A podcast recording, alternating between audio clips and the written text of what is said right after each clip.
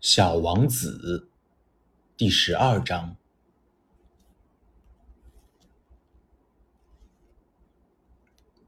我默不作声。我当时想的，如果这个螺丝再和我作对，我就一锤子敲掉它。可小王子此时又来打搅我的思绪了。嗯，你认为花？算了吧，算了吧。我什么也不认为，我是随便回答你的。我我可有正经事要做。他惊讶的看着我。正经事？他瞅着我，手拿锤子，手指沾满了油污，抚在一个在他看来丑不可言的机械上。嗯。你你说话就和那些大人一样，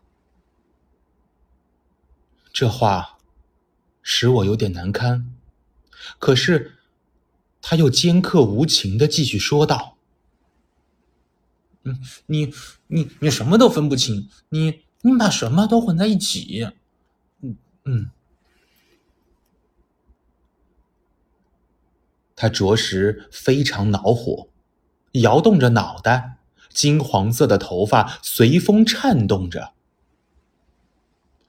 嗯，我，嗯，我，我，我到过一个星球，上面住着一个红脸先生，他从来没闻过一朵花，他从来也没有看过一颗星星，他什么人也没有喜欢过，除了算账，嗯，除了算账以外，他什么也没有做过，他整天。就同你一样，老是说我有正事，我是个严肃的人，这使他很傲气。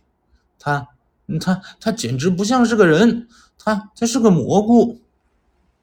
是是个什么？是是个蘑菇。小王子当时气得脸色都白了。